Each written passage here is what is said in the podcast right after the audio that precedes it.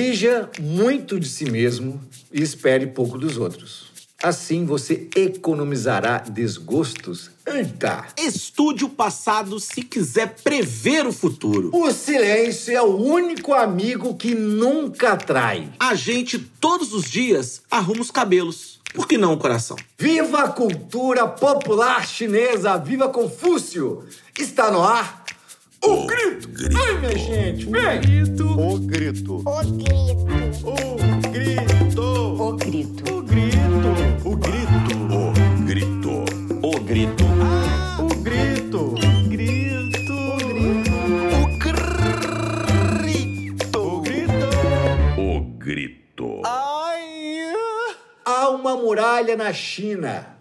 Uma grande muralha. Durante séculos ela pretendeu defender a China de seus invasores. Construída a partir de 220 a.C., essa maravilha arquitetônica foi finalizada apenas no século XVI, gente. Inicialmente com aproximadamente 23 mil quilômetros de extensão e altura média, média de 7 metros e meio, essa verdadeira maravilha do mundo hoje tem preservados por volta de 8 mil quilômetros e ela não é a única muralha que circunda esse país, minha gente. É, gente, há tantas outras muralhas em torno da China, não é não? Há muralhas culturais, muralhas da nossa ignorância, a muralha da geopolítica, a muralha dos mitos. O comunista! Olha, neste país, uma das civilizações mais antigas do mundo, há, sobretudo, a muralha do desconhecido, né, Aninho? E um desconhecido que vai além do idioma. Hoje, um dos mais importantes do mundo, esse idioma, que é o mandarim, que praticamente não é falado no Brasil, né, gente? É, gente, essa república, localizada no leste da Ásia e com mais de 14 países vizinhos, possui um desconhecido e exemplar número de quase 97% de sua população alfabetizada. E neste verdadeiro continente, não é verdadeiro mas, continente, mas é gi- gigantesco, tal qual um continente. A segunda maior potência econômica do planeta é ainda hoje compreendida como um dos maiores poluidores do mundo. Mas seria mesmo? Será, gente, que esse é mais um senso comum da nossa muralha? Não sei, vamos saber. Mas é tanto achismo a respeito da China que fica praticamente impossível pensar sobre ela sem cair em vários deles. É, gente, achismos que envolvem temas como democracia, liberdade, privacidade, o tal do comunismo. O pior é quando esses achismos são, na verdade, uma forma de sinofobia. É isso mesmo, sinofobia. Ou seja, um sentimento contra a China, seu povo e sua cultura. É, gente, olha, uma sinofobia que é hipócrita e imediatamente desaparece na hora que falamos de uma potência tecnológica, detentores de milhões, na verdade, trilhões de dólares, e que está logo ali, atrás deste mesmo muro cheio de preconceitos. Mas que se recusa a dar a importância que merece uma cultura que nos deu e deu ao mundo Confúcio, Lao Tse e, claro, Sun Tzu. Olha aí, gente. É, a gente nos deu sua medicina, toda uma filosofia, uma cozinha inigualável, os biscoitinhos da sorte que eu adoro, o ping-pong, o kung fu, o chá, minha gente nervosa do capitalismo ocidental, o chá. E como sempre fomos dois caras muito travessos, não aguento esses adjetivos que o Del bota pra Eu gente. acho a gente travesso, Convidamos gente. alguém para nos ajudar a pular esse muro enorme e levar a gente até o conhecimento. Não é não, Delzinho? É, gente, olha só, felicidade demais. Essa paulistana da zona sul da capital de São Paulo, que tá morando em Nanjing e Tongling, não sei se falei certo, desde 2017, que tá descobrindo a China totalmente com a sua família chinesa. Ela que estudou na Nanjing University of Information Science and Technology. Ai, meu Deus! E atualmente trabalha divulgando marcas e fornecedores chineses para todo mundo. Trabalho muito importante pra gente que não conhece nada de tecnologia lá no seu canal do YouTube. Obrigado por estar com a gente aqui, Ellen Nuno. Bom demais você. Seja bem-vinda. querida, bem-vinda. Obrigado Que demais. Que convite maravilhoso, gente. Eu fico super feliz pelo convite. Eu acho que vocês colocaram os pontos principais aí, né? Tanto desconhecimento, quem sabe hoje a gente consegue desmistificar aí né, esses grandes tabus que o pessoal fala Uh, gente. sobre a China e vou mostrar o que que é verdade e o que não é. Agora, deixa eu te fazer uma pergunta antes de qualquer coisa. É, como é que fala o nome da cidade? Nanjing, Nanjing e Tongling? E é isso mesmo, Tongling, Tongling é a cidade do cobre, uma, Isso, hein, Del? uma cidade super importante aqui na China, como se fosse o ouro preto, vamos dizer assim, né? é, é dali que sai todos os minérios para o trem bala. Né? Então, é uma cidade muito conhecida aqui na capital do sul. Nanjing é a capital do sul, né? Beijing é a capital do norte, então é uma região econômica muito importante para a China. Ai, que maravilha. E, mas antes da gente fazer qualquer adiantamento, né, Aninho? A nossa pergunta clássica deste programa. Clássica. Que horas são aí agora, Ellen? Exatos 21, né? 21 e 55 aí da noite, 9 e 55.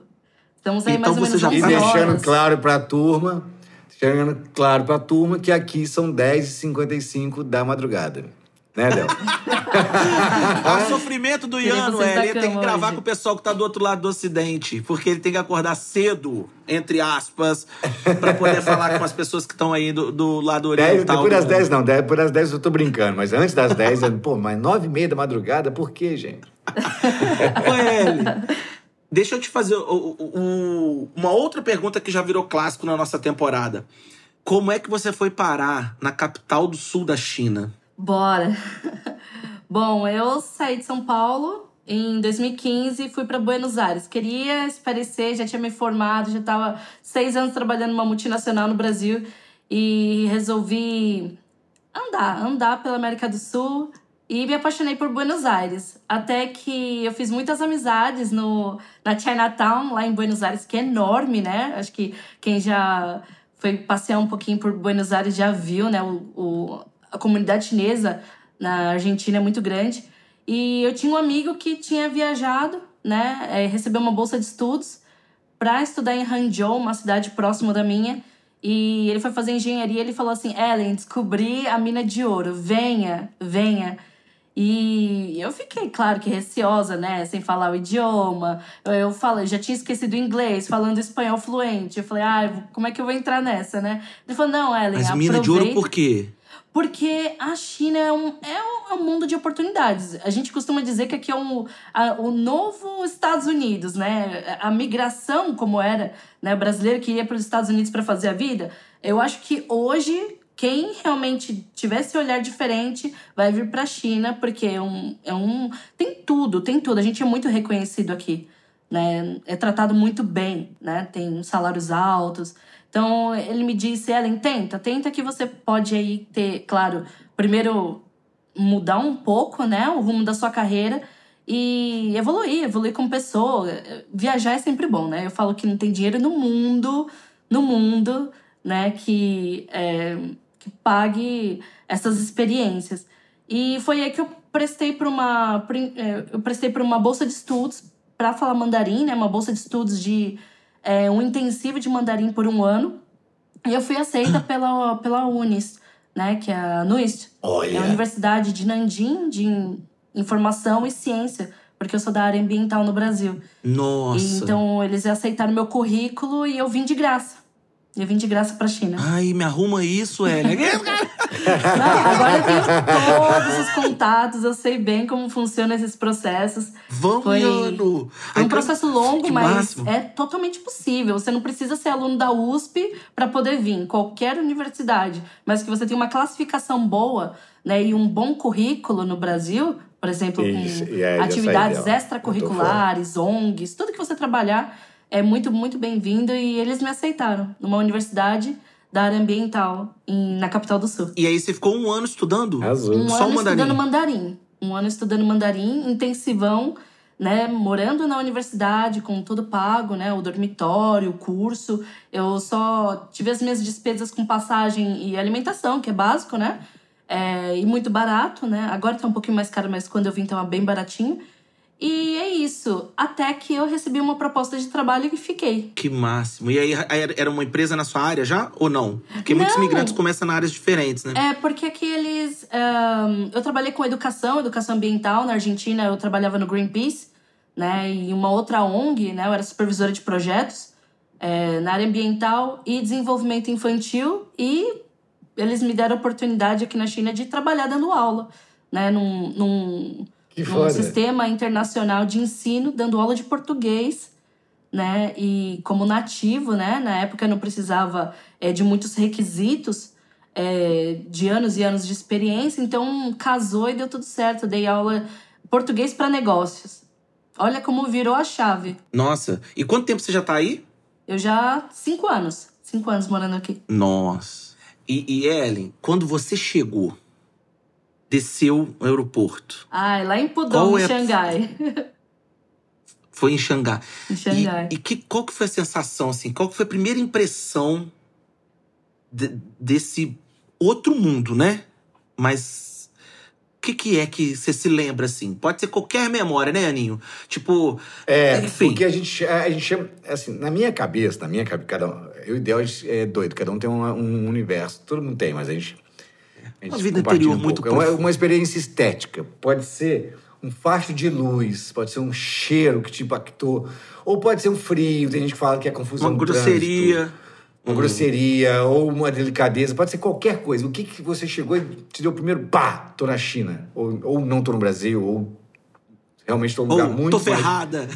ou não Uma é mais coisa- Argentina, ou me lasquei, ou tô feita, seja o que for. O que você sente, você ouve, você olha, o que que te. Sei lá, primeira coisa que te, te vem China na cabeça, a tua primeira perce- percepção e o que te traz China à mente, assim, ao coração, sei lá. Nossa, é, eu saindo do avião, a gente é, desceu na pista mesmo, né? Eles abriram, uma, era uma aeronave pequena. É, a gente desceu na pista e caminhou na pista. Foi a minha primeira oportunidade de caminhar na pista. E eu lembro da quantidade de chineses me olhando. Esse que foi o meu primeiro impacto. Foram todos holofortes, como Que se eu fosse massa. uma artista. Porque eu era a única com cara ocidental. Eu parecia uma artista. Eu falei, nossa, gente, onde nós estamos entrando? Essa aqui que eu vou botar pra quebrar. É agora que a brasileira vai mostrar pra que veio, né? Eu falei, gente, por que, que esse povo tá me olhando tanto? Não era um, era todos. E é assim, eles apontam, eles são curiosos. Chineses são extremamente curiosos. Então eles ficam assim olhando, assim, uma pele mais morena, não é negra nem branca. Da onde essa menina, né? Então eles. é, porque eles têm às vezes a imagem. eles ah, são fofo- Oi. Você falou que são curiosos, mas é, é um modo delicado dizer que são fofoqueiros, é? Ou não? Não, não, são, cu- Adoro. são curiosos porque, como é, a própria internet. Porque eu falo que eu sou curioso pra esconder minha fofoca, entendeu? Não, não. Mentira, São curiosos pra saber, né? É, tua origem, né? Porque, por que, que você tá aqui? É, acho que todo mundo sabe que a- aqui a internet ela tem uma proteção para a própria proteção do povo, né? Eu, eu entendo dessa maneira, por isso que tem muitos aplicativos com bloqueio. Então, assim, não tem muita informação de fora, a não ser um- alguns canais em inglês que a gente tem aqui na TV é, chinesa. Então, eles ficam curiosos para saber, né? Para conhecer tua história. Por que você veio de tão longe? E eu levo isso Aham. tudo com, assim, com uma naturalidade. hum, 100% de todos os meus amigos que chegaram na China depois de mim sempre falaram a mesma coisa. Eu sou um artista, agora eu sou um artista. E ser brasileira, imigrante, e, e é diferente? Ou, ou vamos pela ordem? É, um, um- ser primeiro ser imigrante. Como é que é ser imigrante? E depois, como é que é ser uma imigrante brasileira? Essa era uma das minhas maiores dúvidas, porque eu não queria passar por ser maltratada. Eu já tinha é, vivido na Argentina, né? E são, assim, Brasil e Argentina, os argentinos são maravilhosos, são muito amistosos. E eu tava com medo, né? Porque é muito distante, a gente não tem muita informação. E, para minha grande surpresa, o povo chinês é um povo mais carinhoso que eu já vi. Eu acho que Olha. é tão Olha, carismático quanto os brasileiros. Eles acolhem muito bem o estrangeiro. Então, assim, eu, eu tô aqui há cinco anos, eu nunca fui maltratada de verdade. Tanto por parte é, do, do governo, né, que sempre vem visitar a gente, como vizinhos. Então, assim, os chineses são muito, muito carinhosos. E, assim, eu não tenho do que reclamar. De verdade, eu não tenho do que reclamar. E como brasileiro, a gente, é, você falou um pouquinho já, apontou um pouquinho. Tem muita diferença é, ser um estrangeiro, sei lá, estadunidense, colombiano e ser brasileiro? Tem alguma relação diferente com a gente? É, os chineses, eles adoram. Os chineses adoram os brasileiros porque por causa do futebol, né? Aqui o futebol ele tá crescendo muito. É, já vieram muitos jogadores para cá, então o primeiro contato, ah, Neymar, Pelé, sempre falam, né? Brasileiro, assim, é bem rotulado por isso. Mas com outras nacionalidades eu também não vejo, assim, grandes, é, grandes diferenças, não. Eles são muito carinhosos. É, Entendi. Não tem nada especial em ser brasileiro, nem pro bem nem pro mal. pro bem, pelo fato de deles saberem que a gente também é um povo aberto a fazer amizade. E a gente é mal, lindo, não né? Tem, E a gente é eles não lindo, falam mal do Brasil aqui. Nunca vi ninguém falando mal do Brasil. Pelo contrário, sempre querem fazer amizade, tirar foto, arrumam uma bola, assim vamos. Agora, a gente vou nem seguir, vou cortar um pouquinho nossa sequência de pergunta aqui, Del, porque ela falou uma coisa que me chamou a atenção. Que ela falou que o governo visita de vez em quando. Isso. O que, que, você, que, que você quis dizer com essa visita de vez em quando? Como é que é isso? É porque é, o governo ele tem uma, um cuidado muito grande com os estrangeiros, porque somos poucos. Principalmente nessa de pós-pandemia, né? É, somos poucos. E antes da pandemia eu também é, já recebia visitas tal. É, quando você tem um visto, né, um visto que não seja visto de turista, vem com visto Z ou um visto X, que é de estudante, ou Z de trabalho, né, o governo ele tem um cuidado para saber se você está bem, né, por, pela dificuldade da língua, né? Então, sempre, é, pelo menos uma vez a cada dois, três meses, vem um oficial, liga pra você. Tá precisando de alguma coisa? Tem alguma dúvida? Você precisa de ajuda? Eles sempre vêm perguntar se a gente precisa. E, ou eles visitam a nossa casa. Eles tiram foto com a gente, é, hum, conversam, sabem se você precisa ir a algum lugar, se precisa de ajuda de, é, com alguém que fala inglês pra ir em algum lugar com você. E a, é isso. E a sensação é de cuidado mesmo, é essa sensação que você tem. Cuidado, Porque eu, Não, eu não vou. cuidado. de controle. Não de controle. Não de controle, jamais, jamais. Sempre sorrindo, sempre muito educados. É, vem trazer material é, em inglês, né? Alguma, por exemplo, uma notificação. Olha, o, como a mudança do uso de máscara. Então, eles vêm trazer um, um, um calhamaço de, de material impresso em inglês para que você entenda como que são... é, é, como tá fluindo as regras naquele momento, né? E conversam com você, ó, tá tudo bem, entendeu o que nós estamos fazendo agora, vai precisar colher um pouco mais de, por exemplo, como a gente passou esse, esse último lockdown, né? É, de material para ser examinado no laboratório e tal, precisa de alguma coisa, já entendeu como que você precisa ir. Então, assim, eu, eu sempre vi como cuidado, nunca vi como uma pressão, porque sempre são tão sorridentes e carinhosas que você não se sente acolhido, né? Não são Uhum. grossos. É, que- é, que- mas são, são muito sorridentes, tipo mineiro, que pode mandar você se lascar, que você fala, gra, você. não, É aquela piada que eu já falei mil vezes aqui do Fernando Caruso, que fala, ah, você faz favor ali de dar meia hora aí. não. Aí fala, vou, amor, vou sim. O cara tá te mandando se se lascar. Ou é uma. porque- porque aí é- vem do carisma deles, ou, ou realmente. É, porque assim, tô perguntando isso tudo, porque a gente daqui do Brasil, e aí na nossa ignorância, que a gente ci- citou na abertura, tem a coisa do controle do governo, que pra gente Isso. bate muito no lugar da ditadura militar. É, quando o governo controlava, a- inclusive, a- as nossas, a- né, o que a gente podia ou não podia fazer. Né? A gente ouve e lê e ouve de pessoas que se tinha quatro, cinco pessoas conversando numa praça, a polícia já chegava, opa, vamos, vamos andar, Entendi. toque de recolher e, né, essas coisas todas. A gente ouve muito controle chinês, inclusive, por exemplo, uma coisa também me chamou a atenção, para você dizer, dizer logo no- no- começo, que algum que muita coisa é bloqueada por conta e o governo diz que é para proteção da, da população, né? E assim, então também está escolhendo o, do que deve se proteger, né? As pessoas devem ser protegidas de quê? Também escolhe. É, e para mim bate, bate muito no lugar de censura, que é a experiência que eu não vivi porque eu era criança quando na redemocratização, mas que li, ouvi, ouço de artistas mais velhos, pessoas mais velhas e tal. Como é, e você está dizendo lugar de cuidado. Em algum lugar escapa para você no lugar do controle, de não, precisamos manter assim. E se, e se é controle, e se é proteção, você acredita por que, que é necessário esse controle, por que, que é necessária essa proteção?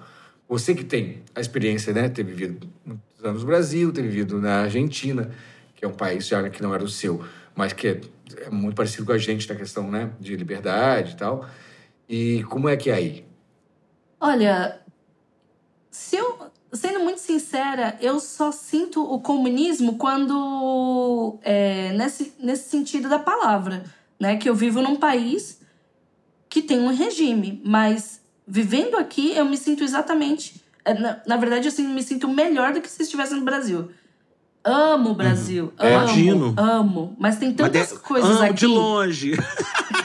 Amo o Brasil. É a nossa terra, a nossa pátria. Nosso Brasil em primeiro lugar. Porém, a, a segurança que eu sinto aqui, a, a vida que a gente vive aqui com tanta tecnologia, tanta coisa à mão, eu falo, nossa, não tem diferença. Porque se você é um cidadão de bem, se você é uma pessoa que segue, ah, não vai fazer nada de errado, né? Não, não tem nenhuma pretensão de fazer nada de errado, você vive normal, não tem diferença nenhuma né? Por isso que eu não sinto essa, essa coisa que as pessoas falam. Olha, eu nem sei, eh, não sou direita, esquerda, não tenho partido, sabe? Mas o que eu vejo aqui é que eu, eu sou livre. A única questão é a internet. É, isso era uma dúvida muito grande quando eu cheguei. É, eu falava, mas por quê? Por quê? E, assim, aqui uma, uma, uma questão que eu acho interessante, que é para proteção da própria população. Aqui não existe pornografia. Não existe, porque a internet é Ah, bloqueada. nem escondida. Nem escondida. Ah, não é Olha, possível. não sei. porque eu também não procuro sobre o assunto. Não Mas, procurei. né, mas assim. A gente é, acredita, Ellen, a gente acredita. Eu Então- não acredito, não, tá? não, a cabeça humana. não, O quê? Isso aí é imemorial? Não, Isso aí tá, tá na Bíblia? Enfim. Não, eu falei que eu acredito que ela não procurou. Ah, tá. Eu não procuro, assim, né? Mas, mas os meus amigos da universidade falavam, poxa, não tem nenhum videozinho pra gente ver aqui, né? Então, assim, porque eu vejo assim, é, é toda essa questão de vícios, né? Eu, eu vejo que o- eles tentam proteger mais a população. Ai, tem- porque tem nessa questão, assim, de, de pornografia e tal, que foi muito que chamou a atenção do pessoal da universidade, sabe, né? O pessoal Aham, é, morando em dormitório e tal, né? E a gente conversava bastante e eles falavam, ó, não tem acesso a essas coisas. Mas é, as pessoas não têm esses vícios, né? Diminui um pouco dos vícios. Esse é o, o discurso mesmo. É, Olha, é isso. existem, existem estímulos que fazem mal para uma sociedade. Exato. Tudo que fizer mal, eles tentam, tentam barrar. Por exemplo, a gente pode entrar na área de educação. É, é, as crianças estavam estudando demais. Estavam indo fora do que Confúcio falava, eh, da ideia de educação. Então, eles reduziram. Então, por exemplo, de final de semana, é, a criança não vai estudar 12 horas, como acontecia antes Uhum. vai fazer cursos aleatórios, natação, futebol, qualquer coisa. Mas não vai estudar no final de semana. Não, não tem mais curso de final de semana. Por quê? É, tá- tava tendo muita desigualdade, né? Um filho pobre que não tá conseguindo acompanhar o mesmo nível educacional de um filho de uma criança mais rica. Então eles falaram, vamos nivelar isso aí, todo mundo vai ter acesso de segunda a, a sexta-feira, final de semana, façam cursos é, ligados a qualquer coisa a não ser. Porque o chinês ele gosta muito de ser o primeiro da sala, né?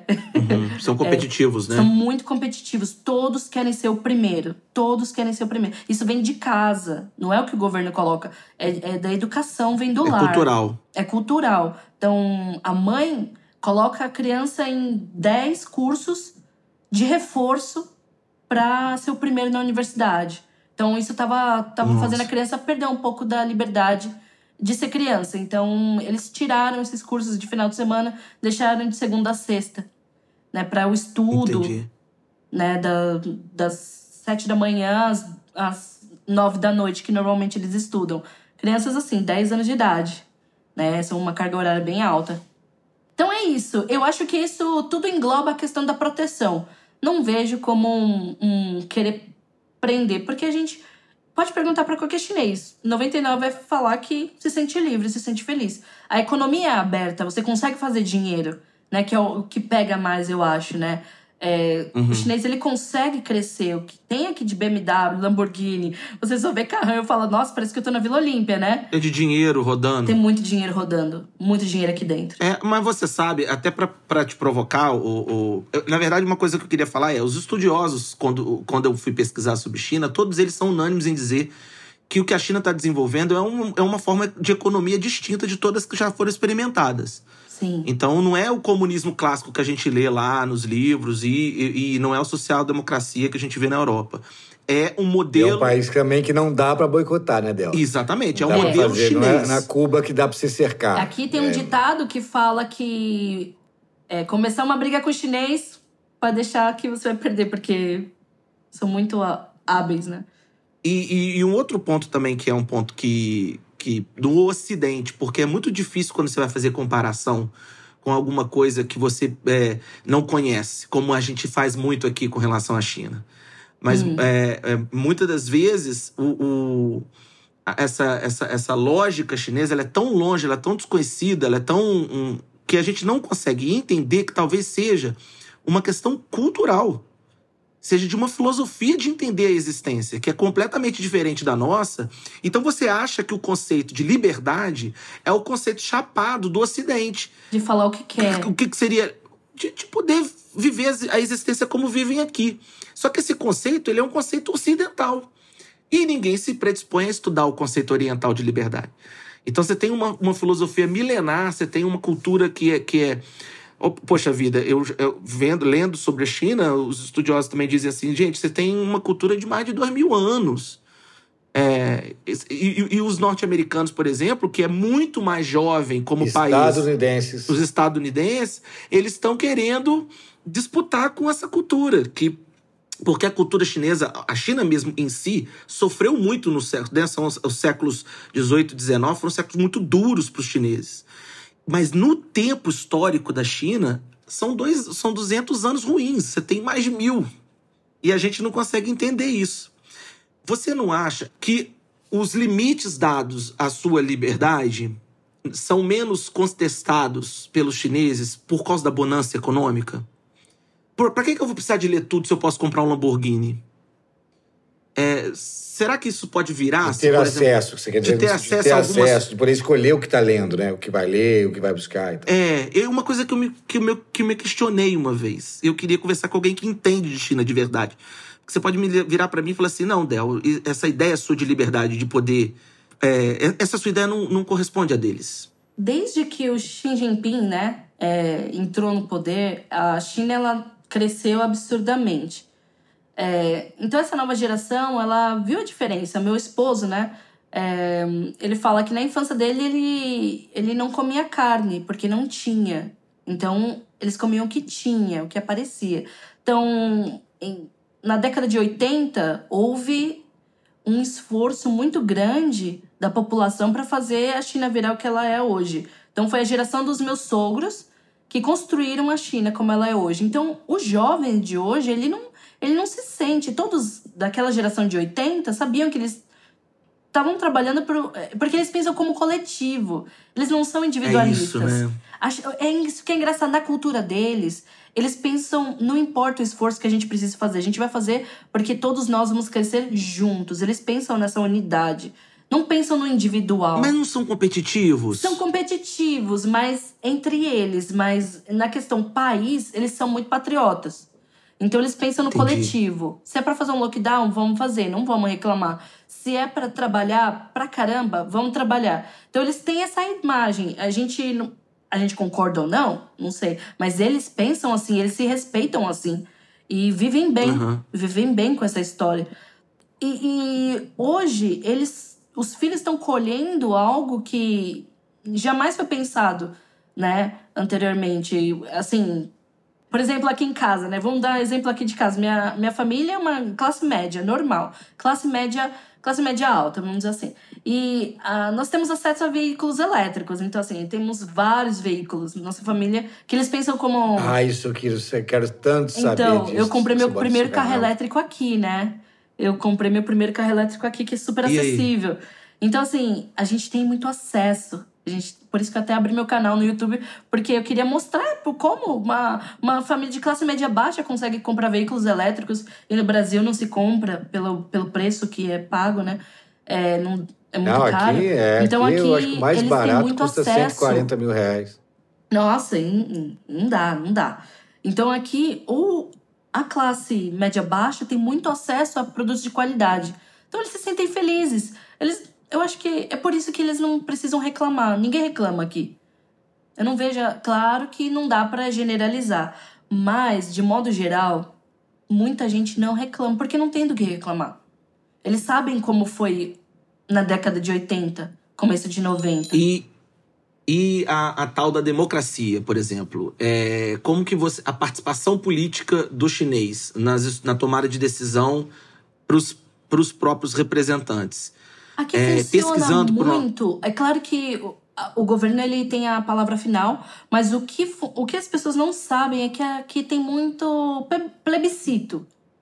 É, É, eles ouvem eu a achei o população. máximo. Isso existe, ninguém sabe. Todo mundo acha, ah, o governo decide, você cala a boca e pronto. Não, mas não é assim. É, tem muito plebiscito. Então eles ouvem a população primeiro, vê os maiores problemas.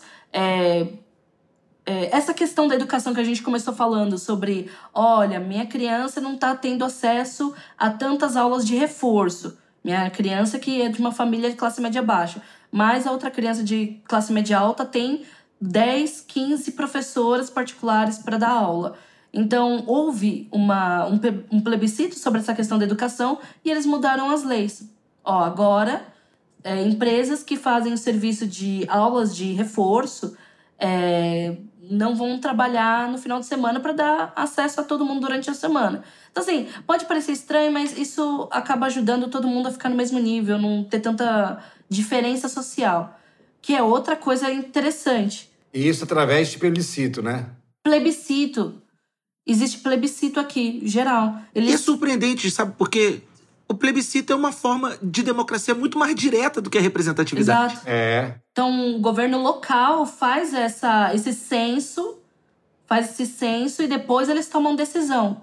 Exatamente. É, e, e- Agora, e deixa eu fazer uma pergunta. É, Manda, desculpa, manda, Léo, manda. te interromper. A pergunta é a seguinte, porque a gente vê no plebiscito em alguns lugares, a gente viu. A gente vê aqui no Brasil, inclusive. A gente viu, acho que no México, se eu não me engano, também, alguns plebiscitos que têm um resultado e o governo traça o caminho que acha que deve. Né? É, é, Não quer dizer que, que o resultado do plebiscito seja algo que seja seguido. Qual é a tua experiência aí? Então, ah, claro que eu não tenho, é, mesmo sendo é, esposa, né, de um cidadão chinês, é, eu não faço parte do ple- plebiscito, mas eles fazem. Eles, é, quando é solicitado, né, participar dessas, desses censos, né, é, eles acabam indo e o que eu vejo é que, assim, ahn, eles não querem um câncer, né? Eles não querem que a população se sinta se sinta des- desagradada. desagradada. Então, assim, é, você não quer que o seu próprio país queira te autocombater, né? Então, assim, eles tentam Aqui, fazer o máximo. Em certos países da América Latina, sim, tá? Ellen? Brasil, então, presente. né? Então, né? O povo gosta, né? Deixa eu fazer mal pra população pra eles gostarem mais de mim. Mas vamos lá. É, não é inteligente, né, ter o seu próprio povo Não contra é. você mesmo, né? Então, eu, É. aqui, pelo menos, eles tentam fazer. Não dá pra agradar todo mundo, né? Claro. Mas tentam fazer políticas que ajudem a população, de modo geral, a se sentir tranquila. Então, é, coisas simples como câmeras, tem câmeras por todos os lados para ter segurança. É, é, as pessoas se sentem bem. E engraçado, por exemplo, que a gente acha que o Partido Comunista Chinês é uma única forma de ver o mundo, e lá dentro tem várias correntes, eles Ah. debatem. É um único partido, mas que tem várias. é- Aí já é uma parte que eu não, não entendo profundamente, né? Não sou da área de ciências políticas. Mas dentro da- do próprio partido tem várias vertentes ali que, né? É, Achei isso ajudar. interessantíssimo. É como um, pala- um parlamento, mas dentro de um mesmo partido. Aham. Agora, uma coisa também que eu tenho curiosidade de saber: que a gente aqui, aqui no Brasil, as pessoas falam que na China não tem feriado, não tem férias, não tem nada, a pessoa trabalha igual escravo. A, a desculpa aqui é: a economia deles funciona e a indústria bomba porque não há direitos trabalhistas. Essa que é a fala. Bom. Disserte, mentira. o que, que você acha? Que Discorra rufem os sobre. tambores, né? Vamos lá, quebrando o tabu agora. Coitada da Ellen, a gente bombardeando ela com pergunta tipo, a gente tem curiosidade, né, Ellen, de saber. É tanta, tanta mistificação aqui que se você deixar, eu fico te perguntando um monte de coisa que eu já ouvi falar e às vezes é Não, uma bora, bobagem imensa. bora.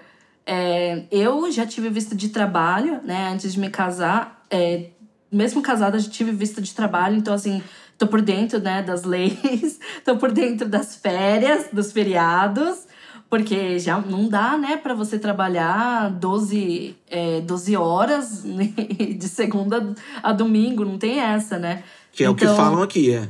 antigamente, né, é aquela coisa da reconstrução da China, né, para trazer a China do que era hoje, tinha uma coisa chamada é, 996, que era 9 da manhã, 9 da noite, seis dias por semana.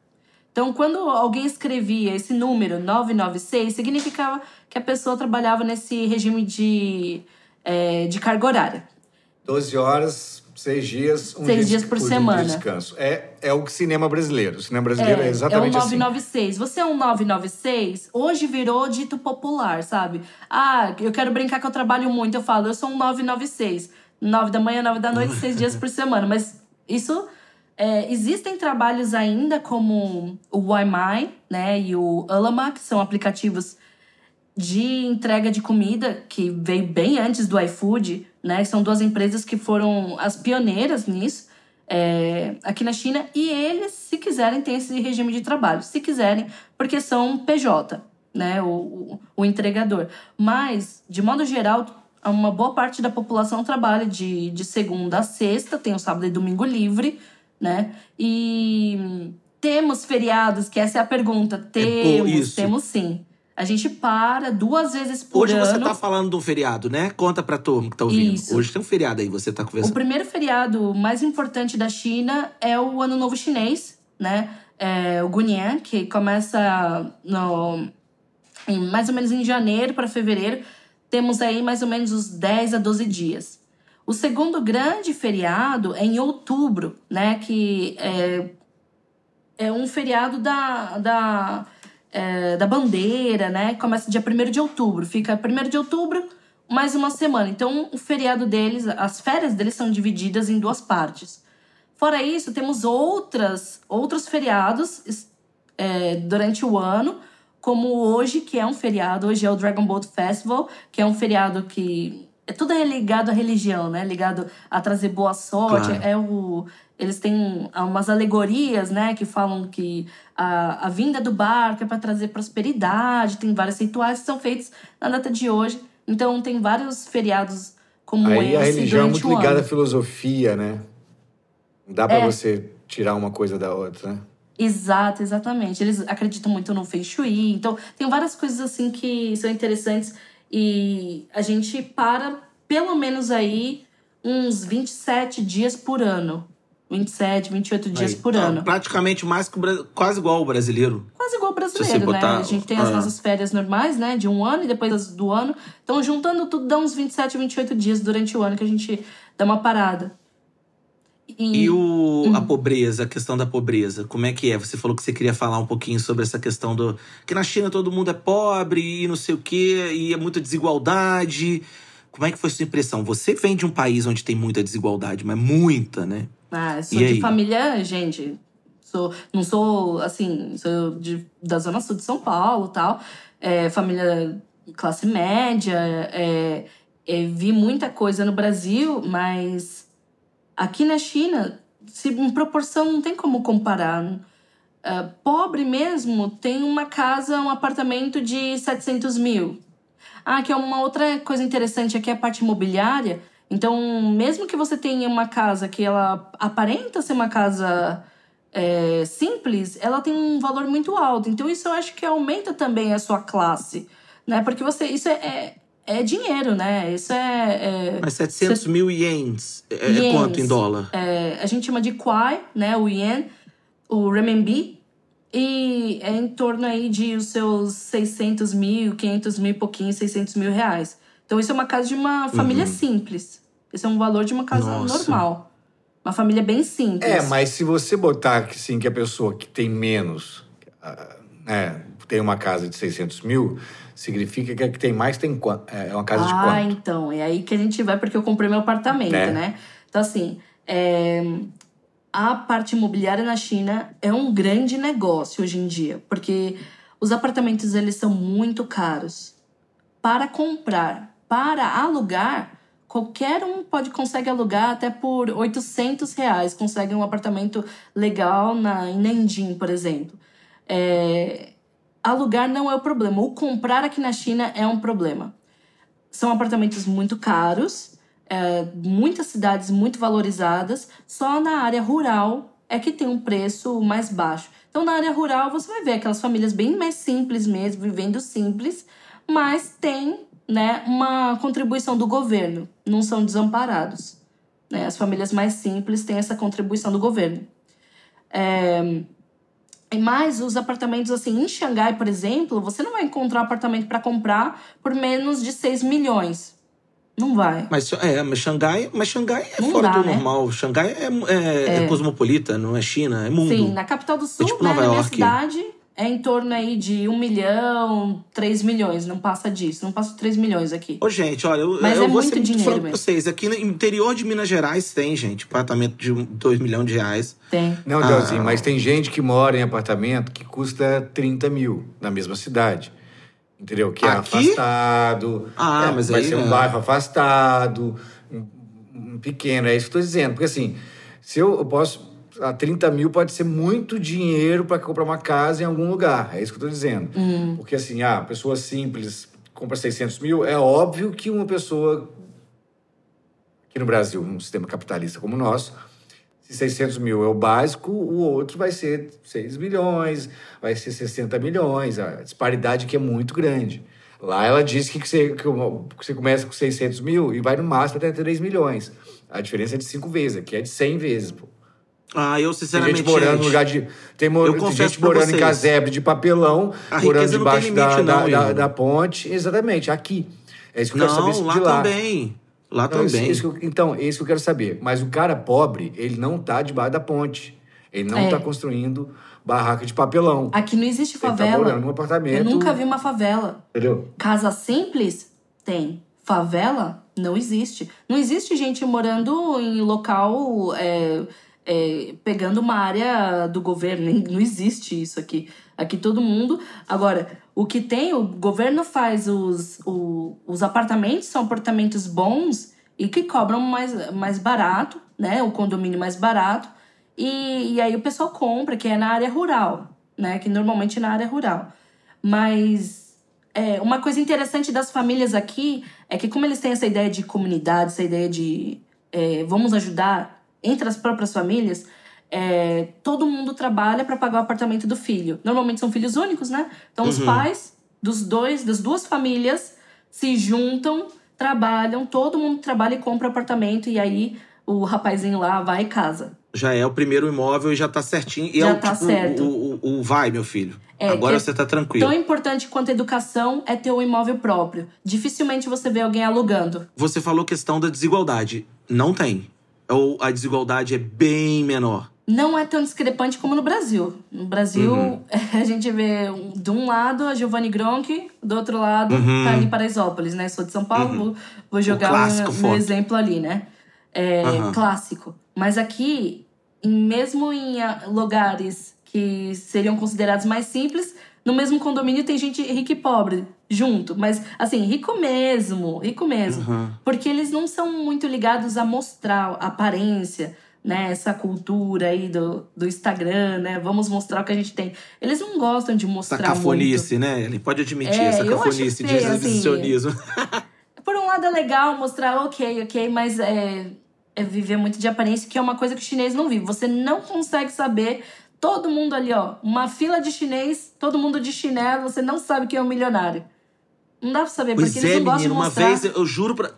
Eu tava na frente de um. Eu tava no, no, duty, no, no, no aeroporto Hum. é, pra pegar o reembolso lá, esqueci o, da, o tax. O deta, detax. Ah, sei, sei. E aí, menino, Detox. du- de- o- Detox. é, o detax ou detox, não sei. Aí duas, duas pessoas assim que eu olhei e falei, gente, um- simples e tal, não sei o quê. E aí tava com o passaporte, não sei, bom, enfim. Menina, caiu a nota do. do o, o, Carteira.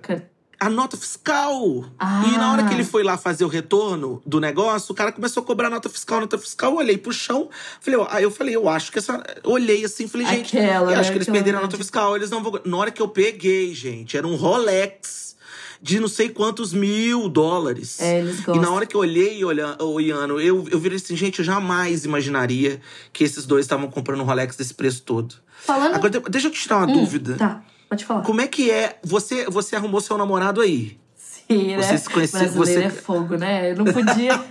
brasileira, né? Tem a fama, né? Brasileira. Como é Mas, que né, é? Aconteceu. O- é o- de o- o- verdade. Foi amor um de pouquinho. verdade. O Del quer saber como é que foi a paquera. Conheço É, eu adoro saber como os casais se conhecem, ele. Nossa, não, Eu mas tenho esse- eu- o Tal Tal, meu esposo, ele. Mas como é que é esse, esse, esse flerte na- lá aí na China? Tem, assim, ou o rapaz ele é extremamente nerd, aquele do óculos mesmo, de ficar 24 horas no videogame, ou é o, o, bad boy, né? Eu fui no bad boy, assim, o cara mais soltinho, que não é o bad boy do Brasil, né? Que não é o bad boy do Brasil. Seria o tímido do Brasil, é o bad boy aqui. Então, assim, o Tal Tal, ele, ele sempre foi muito ligado a, a- aos estrangeiros, né? Ele queria conhecer muitos estrangeiros, queria ter para essa questão da curiosidade, saber como as outras pessoas vivem, né? Sempre foi muito curioso e sempre Qual teve que é o nome uma- dele? É Sun Tao. Sun Tao. Sun Tao. É, somos a família Sun, né? Se escreve Song, né? Como se fosse música em inglês, mas somos a família, a pronúncia é Sun. Somos a família Sun.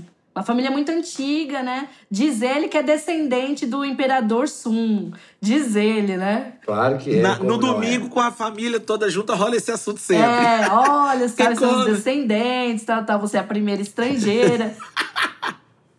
E tem flerte, Ellen? Tem. Normalmente é online, né? Aqui é tudo online. Então. Mentira. É, não que seja o meu caso, mas de, de, de geral aqui é online. Todos os aplicativos, mesmo aplicativo de pagamento, tem lá um. Tem um. Tem um link que você pode fazer um chat com, com, a, com a galera. Qualquer aplicativo aqui na China tem. Tem o seu. Até esqueci como que era do É, o Brasil, brasileiro que você faz olhando, isso, ele manda pix, fazia, faz assim, um, Ele dois com mensagens. é, manda pix paquerando. Mas é verdade. Manda que aqui se chama rumbal, que é envelope vermelho, rumbal. Então vários garotos começam a mandar rumbal pra menina e ela já vê, olha, tá me mandando rumbalzinho, significa que ele tá interessado. Tem, tem Que- muito disso. Que coisa. Olha, gente, eu tenho uma péssima notícia pra dar pra vocês. Fala. Aí, Del. Nossa, eu, eu, eu- eu não queria ir embora, mas a gente tem nossos horários sempre. Ellie, você acredita que a gente já tá chegando no final desse programa? Não, É não, inacreditável. Tem tanta coisa pra É- falar. Tem Acredito. isso. Eu, eu, assim, eu tô me sentindo frustrado. Como sempre, graças a Deus eu tô me sentindo frustrado e descobri que isso é bom, porque os assuntos são ótimos e a gente não tem como. é, a gente não consegue parar de falar. Mas a gente tem que ir pro nosso último momento do, do, do programa. Vai a gente lá. tem que fazer o nosso instante, porque aí vai muita coisa bacana também. Quando a gente começa a falar da cultura dos países, né, não, Anovski? Tem algum restinho aí de pergunta? Você tá com. Ele, gente, ele tá com uma cara, Cara, de triste. agora você já fez toda, toda a parada, eu fico triste. Eu falo assim, pra quê? Por quê? Mas por isso que existe João Paulo na nossa vida, que é para dar limites, que nós não temos limites. Verdade. Vamos Nenhum. lá. Sobe a vinheta aí, JP. Bota um limite aí pra gente.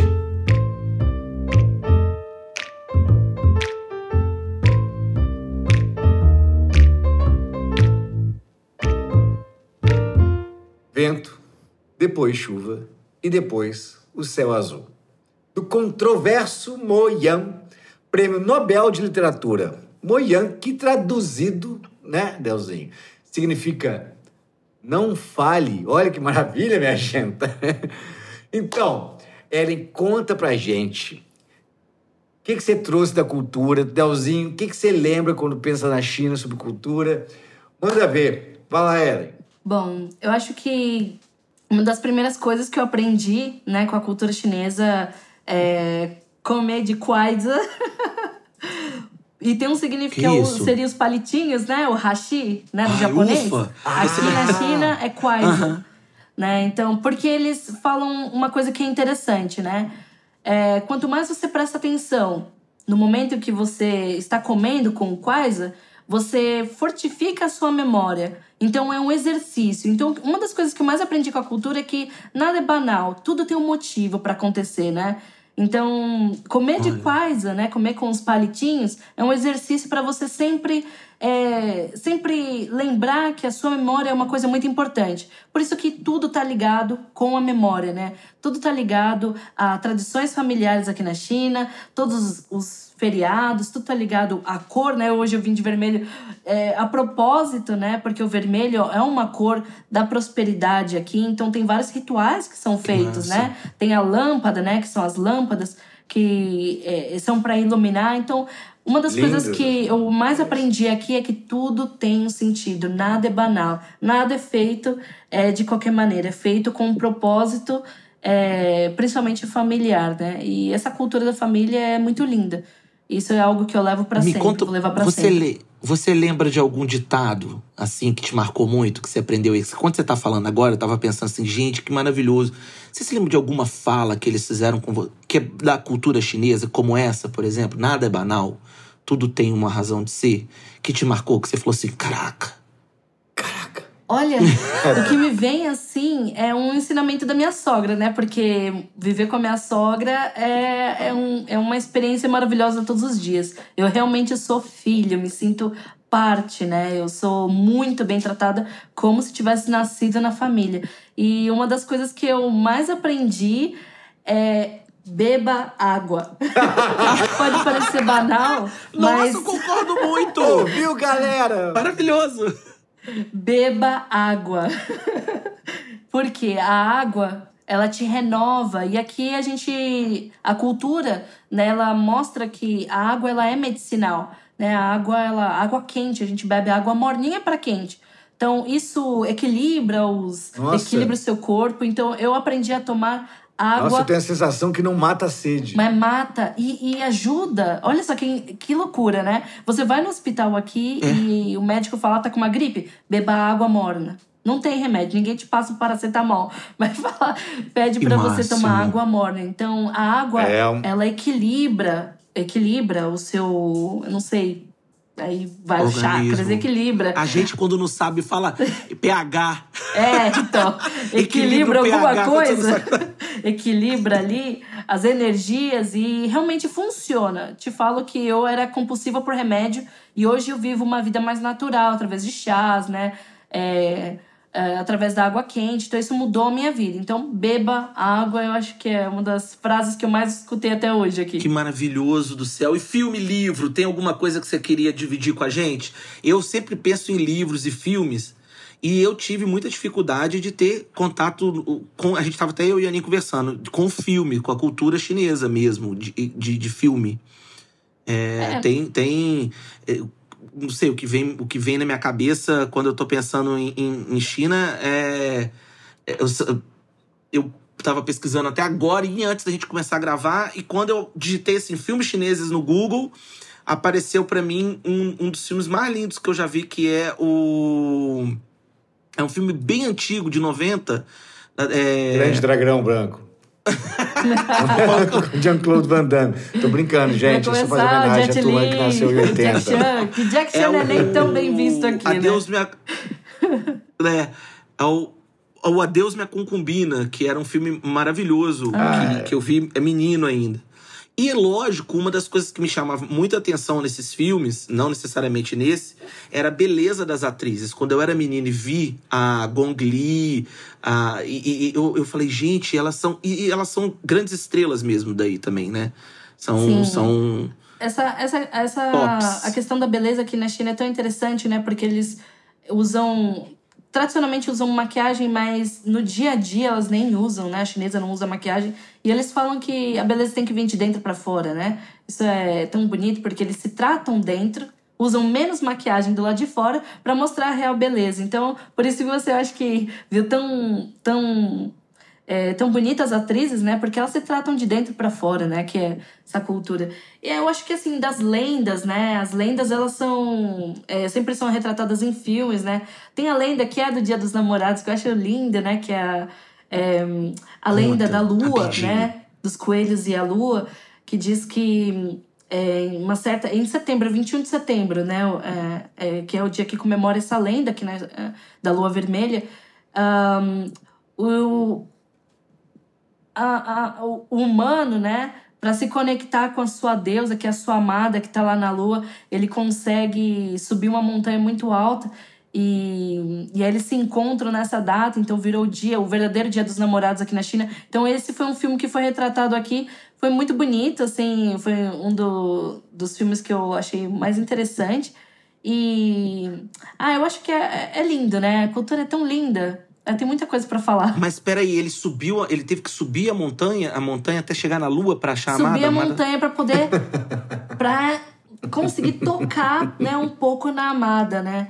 Então. E a amada é uma... tava na lua. Porque as luas, elas se conectavam nessa, nessa. dentro desse período do dia 21 de setembro. E esse é um, um, ritual que acontecia e até hoje é retratado tanto em filmes quanto nas, é, nos teatros de rua, né? Que quando chega dia 21 de setembro é, tem é, representações na rua, né? Mostrando, né? É, o coelho, que eles se vestem de coelho. É tão lindo, é uma coisa é, muito romântica que acontece nessa época, que eles se tentam, né? Aquele amor que né, tá tentando, né? Que o chinês ele adora, uhum. adora um drama. Nossa, o chinês adora um drama. Então eles quase chegam lá, você não vê nem um beijinho. Tá ali, esse é o romance chinês, né? Então, pra mostrar que é uma, Ai, é uma aí, vida 21, inteira de tentativas aí. 21 de setembro é feriado no Brasil também. É, é Tiradentes. É o de Tiradentes. Ah, é. Olha que coisa. É. Né?